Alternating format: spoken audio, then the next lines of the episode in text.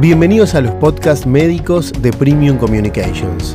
Una invitación para dar voz y protagonismo a reconocidos profesionales de la salud, quienes transmitirán información actualizada y a su vez tendrán la oportunidad de escucharse entre colegas. Creo que es muy interesante para todos nosotros aprender el manejo de la herramienta. ¿eh? Aprender el manejo de la herramienta computadora, aprender el manejo de las diferentes aplicaciones que hoy existen para comunicarse de esta forma. Saber, primero, claramente que no solo Zoom, que es una plataforma que ustedes saben que apareció hace tres años y hoy explotó en la bolsa de Nueva York en unidades de valor. Y eso también nos va a hablar de lo que acabo de decir recién. Vamos a seguirla y vamos a ver que cuando baje esto, tal vez cuando esté la vacuna, cuando baje el número de casos y volvamos a salir a la calle, me gustaría que todos aprendamos a leer en cuánto están las acciones de Zoom dentro de un año y medio o dos. Pobre, le deseo el mejor a Zoom. Pero eso va a cambiar también. Eso va a cambiar porque es una explosión de comunicación. Hay diversas plataformas, Zoom, hay otra que se llama TED, hay otra que se llama Meet, hay otra que es Cisco Company. Ahí ya tienen cuatro aplicaciones diferentes para poder utilizar para dar este tipo de comunicación, por decirlo así. Número dos, requiere una preparación importante, el lugar, la iluminación. Yo en este momento cambié de lugar, como te comentaba recién. Si lo miro bien, porque estoy trabajando, la luz me cae diferente, habría que cambiarla para que me dé más de frente como antes, pero es porque cambié de lugar. Ver la puesta así, la puesta en escena, ¿no?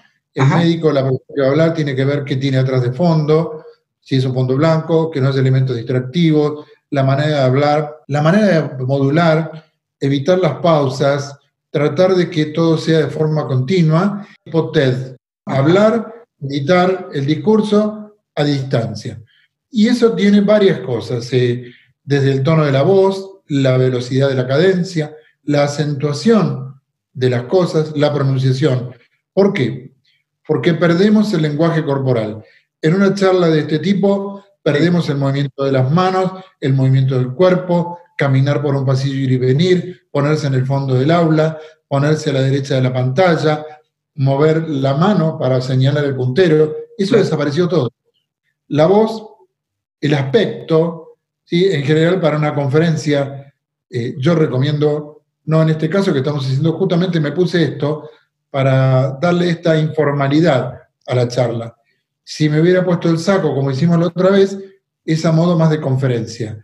Y creo que eso es importante, no hay que perderlo. El de, no digo ponerse una corbata para que quiera, pero sí ponerse un saco, una indumentaria que dé la imagen de siempre de esa distancia psicológica que tiene que haber entre la audiencia y el comunicador. Al paciente en general las charlas las hacemos con este medio, con la, como dije recién, con la plataforma que querramos, general estamos con el guardapolvo. Si lo hacemos desde el consultorio, ¿no? O la oficina. Creo que es importante mantener esa herramienta. Perfecto. No solo porque eh, delata una investidura, sino que también es un buen elemento de protección. El guardapolvo, como su nombre lo indica, era para evitar que la ropa se nos ensucie. La guarda coronavirus, de lavarlo y aislar el germen. Pero creo que es importante, me parece que es muy importante creo que la consulta tiene que ser hecha desde un ambiente eh, médico, donde tengamos el polvo, tal vez la visión de un estetoscopio, algún elemento de consulta, porque también imagenológicamente, no solo la voz, sino que lo que nosotros representamos nos lleva al lugar, al individuo con el que estamos hablando, eh, lo pone en sitio y lugar para la consulta. ¿Recomendarías una práctica completa de la charla, digamos, así como uno podría practicar frente al espejo, practicar frente a la cámara de la computadora? A ver, yo tengo muchos años de speaker, ¿verdad? Y uno va desarrollando diferentes habilidades o técnicas, luego esas técnicas uno las internaliza y las hace de manera natural. Esto como quien estudia locución. Estudia locución para aprender muchas cosas, no solo el modular la voz, la cadencia, sino muchas cosas de información. Pero yo creo que la charla sí hay que practicarla porque nos permite eh, acotarla en tiempo, hacer énfasis en las cosas que queremos, hacer énfasis, recordar datos sin tener que leer. ¿sí? Hay una cosa muy importante, mira, La computadora nos permite dar charlas teniendo datos al costado. Yo puedo tener acá al lado mío un anotador con datos concretos numerales, y mientras voy mirando la pantalla, sin necesidad de leer la pantalla, puedo tomar con esta mirada así lateral un poco. Si toman el tiempo de ver, como dice los españoles, tener el anotador, tener el puntero, tener el pasador en la mano es algo que nos da una especie de actitud corporal. Es como de donde se agarra uno, ¿verdad? Entonces, frente al paciente, tener la misma actitud eh, de amistad, de espontaneidad, de naturalidad. O sea, podemos dividir en dos cosas. Una es una charla educativa y la otra es una consulta médica. Claro. La consulta médica tiene las aristas de la consulta médica. Pero en el caso de la charla educativa, yo creo que lo que vos me preguntaste es así, creo que hay que verla, hay que memorizarla. Todas las máquinas en general, eh, si usan PowerPoint, por ejemplo, tienen un botoncito que dice presentación eh, con PowerPoint y que nos da la posibilidad de tomarnos el tiempo y de verla. Me parece que es muy importante. Y en cuanto a los tiempos, ¿tenés algún consejo, Alberto? Y lo ideal en esta modalidad que estamos haciendo nosotros dos es de 10 a 12 minutos, 15 minutos.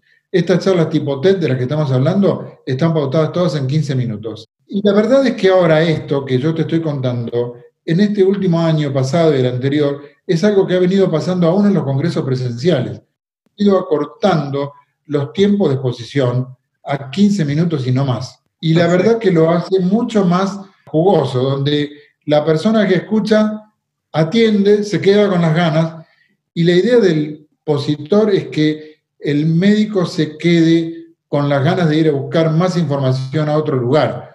Me parece que ya es una charla que comunica un conocimiento de algo, comunica una novedad, es como leer un abstract de un artículo. Eh, también así, siguiendo todo lo que está pasando, me parece que el pico, eh, como dicen acá, o la crisis comunicacional de este tipo, alcanzó un punto máximo. Y ahora está empezando como a hacer lo que te dije yo, más selectivo. Creo que empezaron a ver que un poco la gente se conecta menos, se aburre. Mira, nosotros estamos preparando un evento eh, para septiembre, que era una jornada que la hacíamos de un día y medio presencial, todo el día, de 9 de la mañana a 6 de la tarde, y el sábado de 9 de la mañana a 12 del mediodía. Y ahora lo hicimos con una modalidad de tres sábados.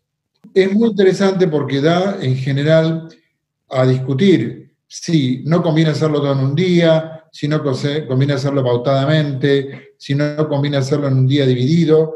Claro. El pensamiento puede ser que perdemos la audiencia, que vos no te vas a conectar otra vez el sábado que viene, que esa gente no va a estar, que el sábado que viene va a haber otro evento que va a competir conmigo. Pero está basado justamente en que algunos trabajos ya publicados en mediciones de audiencia, aún en eventos de este tipo, divididos o fraccionados en tres o cuatro días, han tenido mucho mayor adherencia que hacerlos en un solo día todos continuos. Hiciste mucho énfasis en el tema de la luz. Creo que lo de la luz es importante. Se puede poner una luz atrás, tipo backstage, ¿eh? se puede poner un velador, simplemente un velador, con luz difusa atrás, y eso nos da un halo de blanco atrás, como si fuera el fondo de pantalla. Cosa de lo que vos hablás, que es el auricular, es importante, porque ¿para qué nos ponemos el auricular? El auricular lo que provoca es la sensación de vacío, de aislamiento. A mí me pone en off. Si yo me pongo el auricular, tengo el micrófono, en este momento vos podés escucharme con un poco de eco alrededor, porque es el vacío del lugar. El micrófono y el auricular está hecho para eso, para que yo hable puntualmente con voz en off y quede aislado. Obviamente, si uno puede, siempre es mejor un auricular con Bluetooth, ya que se pone nada más que en la oreja y no está con el cable, que también es mejor que el auricular, lo que era el headset. Claro. Que está bueno escuchar música porque tiene más definición, pero si no, uno queda medio como un astronauta con el auricular puesto en la cabeza. Muchas gracias por escuchar este episodio. Nos volvemos a encontrar en los próximos podcasts médicos de Premium Communications, una nueva forma de brindar ciencia para sus contenidos.